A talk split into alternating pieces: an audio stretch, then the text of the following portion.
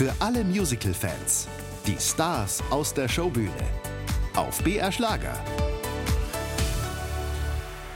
BR Schlager, das Showbühne-Interview, kommt heute aus Baden bei Wien mit einem der wohl bekanntesten Musical-Stars im deutschsprachigen Raum.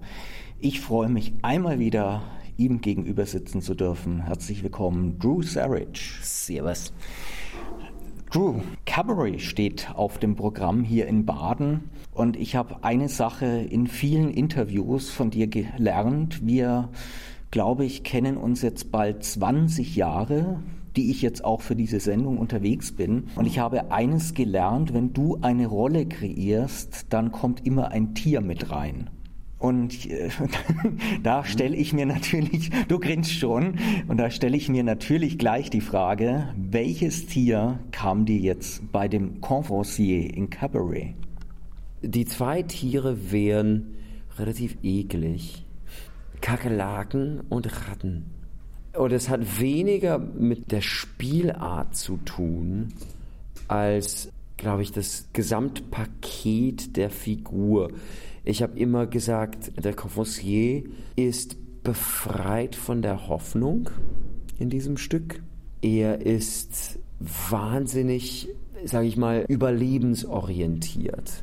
Er würde seine Mutter verkaufen, wenn es heißt, er steigt auf. Er würde alles tun, um seine eigene Haut zu retten. Und dadurch, dass er von der Hoffnung befreit ist, ist er auch von der Angst befreit. Er kann über alles lachen, weil er weiß, er wird einen Weg finden, durchzukommen in diese schreckliche und unmögliche Zeit. Und so wie die Kakerlaken und die Ratten es tun, wird er einen Weg finden zu überleben. Wie viel Kakerlake, wie viel Ratte steckt drin? Ich würde fast sagen, mehr Ratte. Ich habe gelesen, Ratten sind irrsinnig intelligente Tiere. Mhm. Und es gibt keinen Humor ohne Intelligenz. Viele, viele Tiere kamen in deiner Karriere schon vor. Wann fing das eigentlich bei dir an, dass du immer ein Tier als Vorbild genommen hast? In der Ausbildung haben wir eine Übung im Schauspielunterricht gemacht. Es gab, ich weiß nicht mehr, wie es aussah, aber uns wurde beauftragt, erstens, es hieß Scoring a Scene, dass man auf jeder Seite einer Szene eine kleine Tabelle schreibt mit, was sind die vorgegebenen Zustände der Szene? Mhm. Wo sind wir? Was will ich in der Szene? Was hält mich davon ab, das zu bekommen, was ich will in der Szene? Und was für eine Taktik, was muss ich tun, um das zu bekommen? Und dazu kommen Listen von Farben, Tiere, weil die Idee ist, Tiere denken nicht nach. Menschen überlegen, Tiere agieren instinktiv. Das heißt, um so aktiv wie möglich zu bleiben in einer Szene, darfst du als Figur sehr wenig überlegen. In der Figur willst du agieren. Ich will diesen Menschen küssen. Ich will diesen Menschen töten. Das hält mich davon ab, das steht mir im Weg. Was muss ich tun, um an mein Ziel zu kommen? Und Tiere sind immer aktiv. Selbst eine Raubkatze, wenn sie auf der Jagd ist, sie scheint ganz still zu stehen, aber du siehst, wie jeder Muskel twitcht. Mhm. Und das fand ich wahnsinnig spannend. Und zum ersten Mal meines Lebens habe ich Hausaufgaben genossen. Ich war ein ganz schlechter Schüler, aber diese Vorbereitung macht mir Spaß. Gab es in deiner Karriere, ich habe dich 1999 zum ersten Mal in Berlin gesehen, im Glöckner, gab es bisher auch schon mal eine Rolle, wo du ohne Tier ausgegangen bist, wo dir nichts eingefallen ist? Nein. ähm, bei Sister Act habe ich gesagt, Curtis war eine Mischung aus V und da kam ein Mensch dazu. Da gibt es eine Puppe in Amerika für Kids namens uh, Strawberry Shortcake. Und Strawberry Shortcake war eine Puppe, die nach Erdbeer gerochen hat und alle ihre Freunde haben nach irgendwelche Obst oder, oder Früchte gerochen. Und der Böse hieß der Purple Pie Man. Und er wollte Strawberry Shortcake und all ihre Freundinnen in Torten backen. Und er war ganz in lila und er war quasi, also fast Joker-mäßig mhm. böse. Und als wir Sister Act geprobt haben, wurde mir eh erzählt, du bist eh anders vom Typ als die anderen Menschen, die anderen Typen, die ähm, Curtis gespielt haben. Also müssen wir es eh neu erfinden. Was siehst du? Mhm. Und ich sagte, eine Pfau und The Purple Pie Man. Und bei Krolok habe ich gesagt, der Krolok war eine Mischung aus Adler, Panther und Elvis Presley. Kommen lustige Fabeltiere bei dir zusammen? Mhm. Lebe ich. Vielleicht solltest du mal noch Künstler werden und die malen. Malen tue ich auch sehr gerne, aber irgendwann, vielleicht soll ich ein Buch machen mhm. und ich zeichne die Tiere und man muss dann quasi raten, welche Figuren die sind.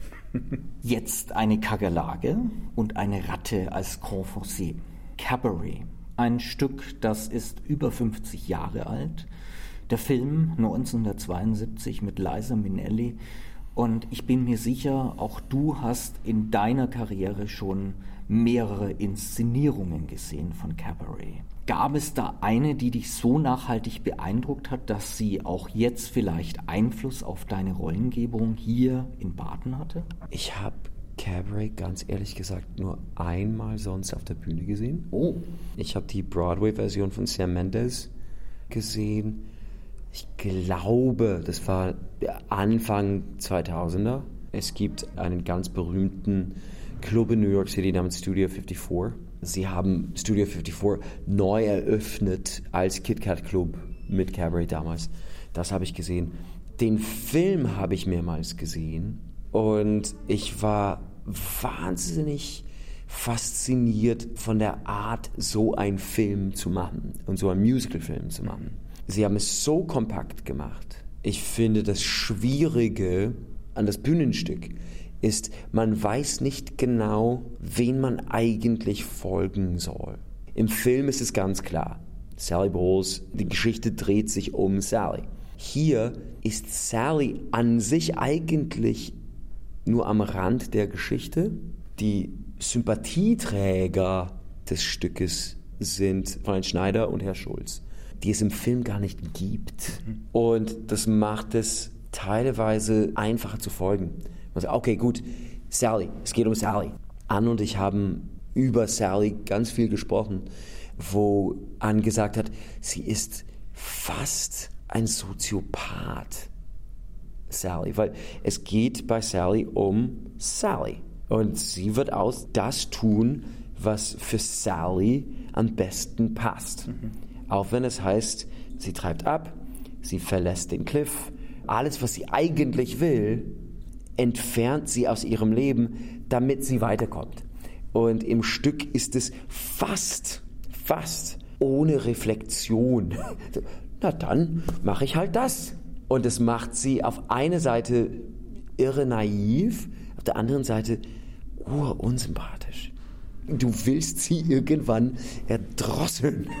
So schlimm. Ähm, ich habe gesagt, ich sehe viele Parallelen zwischen Sally Bowles und Holly Golightly äh, bei Breakfast at Tiffany's. Nicht der Film mit Audrey Hepburn, sondern der Roman von Tennessee Williams, weil Holly Golightly genauso naiv arrogant ist, aber trotzdem arrogant. Und sie hat einen fast Liebespartner in Paul Varchik in Breakfast at Tiffany's, so wie Cliff Bradshaw bei Cabaret, der so ein Jedermann ist. Und wie kommt ein Jedermann mit so einem Menschen klar? Er sagt, es geht um mich. Und es geht um meine Karriere, es geht um das, was ich will. Und wenn du Pech hast, wenn du, du nicht in meinen Plan passt, dann tschüss. Es ist spannend. Noch eine Egoistin. Du hast deine Rolle als Kakerlake, als Ratte bezeichnet. Kann man in der Badener Inszenierung die zwei schon fast als Gegenspieler sehen? Nein, gerade weil der Confossier diese eine Bürde nicht hat. Hoffnung. Sally hat Hoffnung. ihre Hoffnung ist für sich selbst. Maybe this time I'll win. Und wir haben jetzt ein wunderbares Lied und ich wusste nicht, dass es zum Stück gehört. Ich glaube, das wurde erst für die Sam Mendes Version reingetan, namens I Don't Care Much für den Confoncier. Und ein besseres Motto für den Confoncier kann es nicht geben. Ich habe mit Leonard Prinsloo, unser Regisseur, die Idee entwickelt, dass ich eigentlich von Anfang bis Ende nur kokse. Das ist meine Begrüßung. Bei jedem Auftritt habe ich meine kleine Dose drin und mache ein bisschen. Und irgendwann, ohne es selbst zu merken, sehe ich die Konsequenzen, dass ich irgendwann erscheine blutbeschmiert und muss dieses Lied nebenbei singen, I don't care much. Diese Idee, Rom brennt und Nero geigt weiter. Ich werde mir Cabaret ja nach unserem Interview erst anschauen. Ich habe Fotos gesehen und ähm, dein Conferencier ist nicht nur sehr androgyn, auch sehr feminin dargestellt. Ja, ich gehe gerade eine Phase durch als Darsteller und es ist super spannend.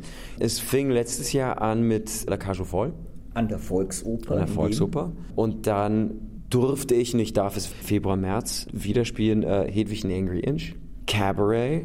Ich habe hier in Wien eine Produktion, ein Konzert gemacht äh, namens äh, Hollywood in Vienna, wo ich Ursula, die Seehexe aus Ariel, singen durfte für den Alan Menken ich gehe gerade eine kleine Drag-Phase durch und es ist so köstlich, etwas anzunehmen, etwas auszuprobieren, was nichts mit meiner vorherigen Karriere zu tun hat.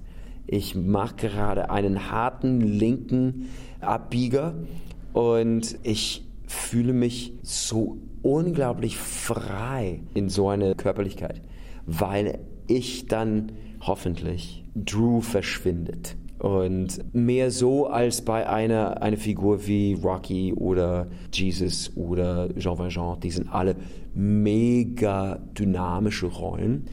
Aber erst bei Albin, bei Lacage, Hedwig und hier darf ich eine Körperlichkeit annehmen, die wirklich null mit mir zu tun hat. Ich musste etwas ganz Neues finden. Wie kreierst du diese Körperlichkeit dann neu? Wie gehst du daran? Ah. Sind die drei alle irgendwie jetzt gleich feminine Gestalten? Nee, also ich würde sagen, der Confoncier nimmt es als Mittel zum Zweck. Confoncier würde als Elefant auftreten. Irgendjemand sagt, dann kriegst du drei warme Mahlzeiten und ein Bett für die Nacht. Hedwig wurde gezwungen, das zu werden, was sie ist.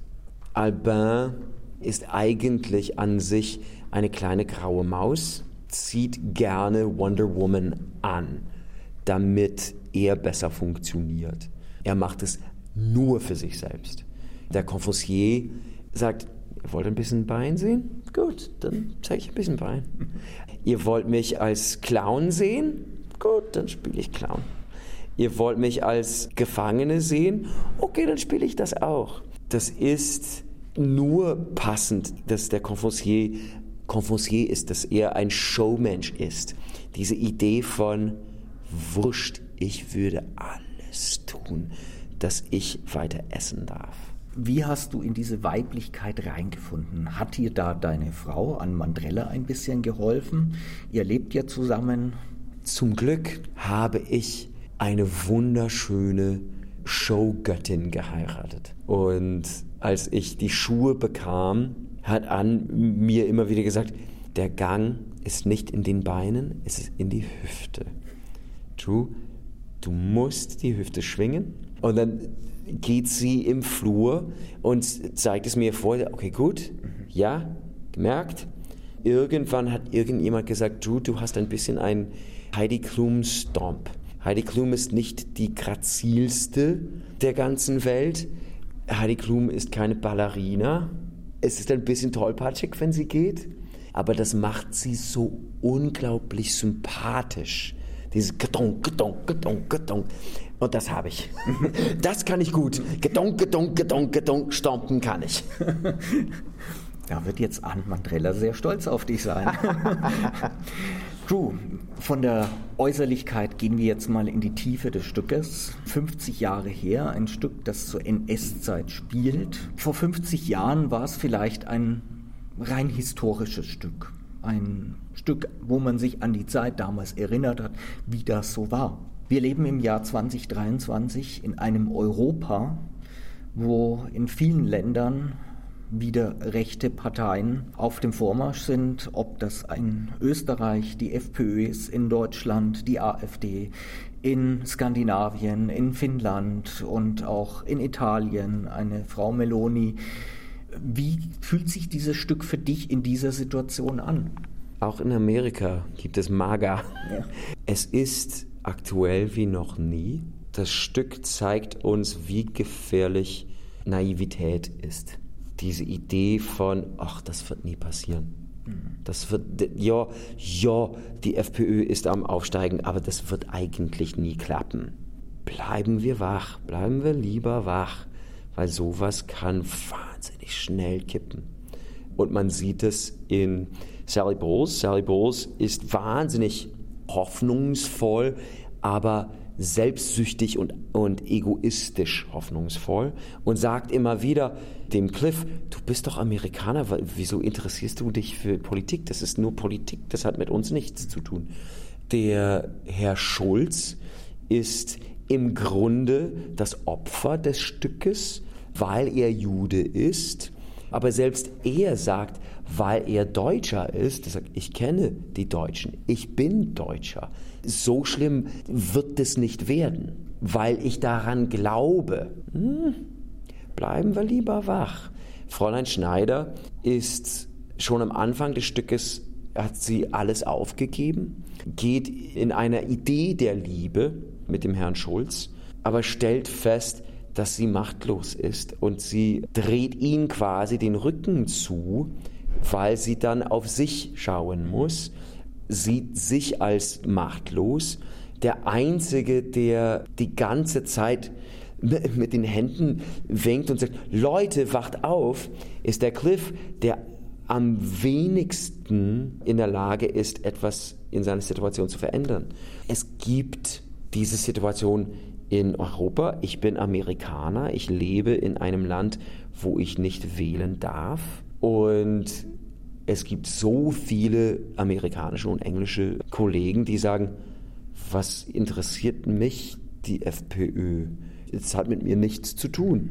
Ähm, und Anne und ich arbeiten seit Jahren mit einer Organisation namens SOS Mitmensch in Wien und kämpfen immer wieder für die Möglichkeit für Menschen, die zwar einen anderen Pass haben, aber seit 10, 15, 20 Jahren Österreich als Zuhause haben und ob es nicht möglich ist, ab 15 Jahren ein Wahlrecht zu bekommen, weil unsere Kinder sich auch für ihrem Zuhause interessieren, dürfen aber auch nicht wählen, weil sie halb Deutscher sind. Ich sage, es ist bei Cabaret ein Spiegel. Also das, das Stück ist basiert auf einem Roman, I Am a Camera. Man könnte aber auch heutzutage sagen, I Am a Mirror.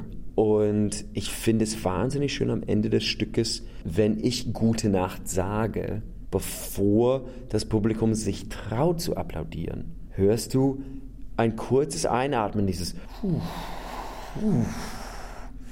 Das schmeckt nicht und es soll auch nicht schmecken. Selbst der Confusier in der letzten Sekunde merkt, du bist auch irgendwann dran. Und das finde ich so spannend, dass selbst die Ratte, selbst die Kakerlake, mir wird es gut gehen, ha, ha, ha, ha, ha, ha.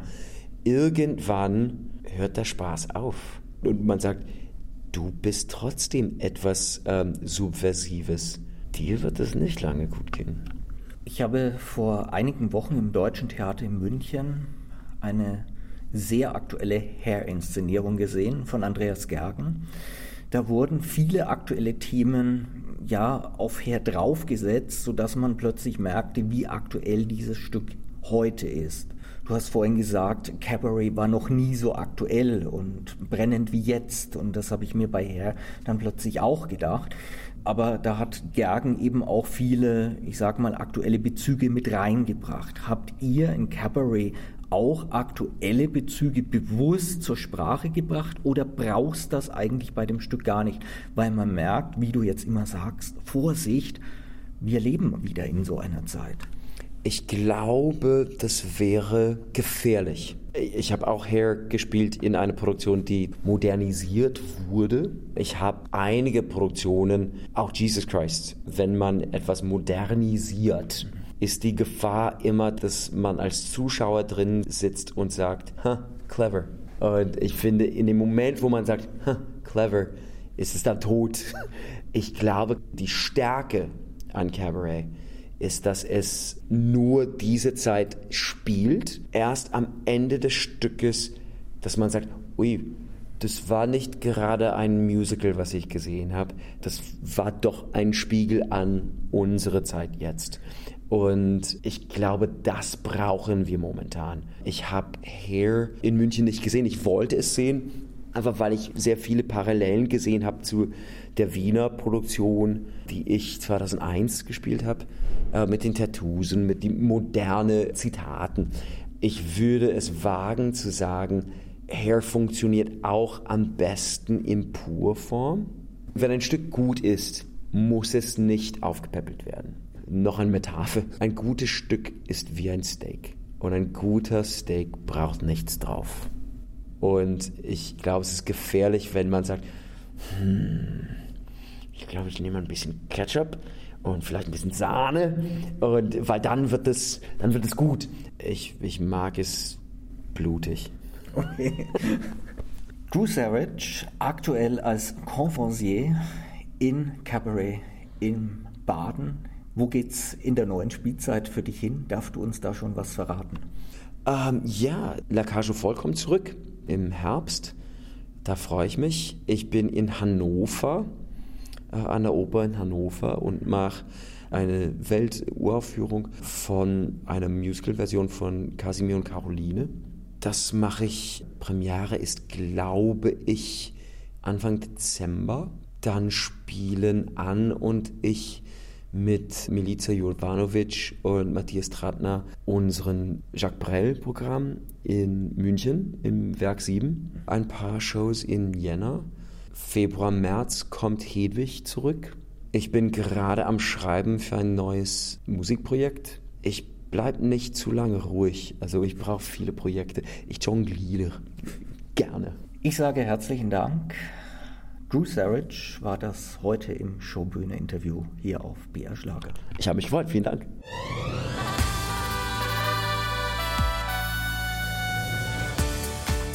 Die Showbühne.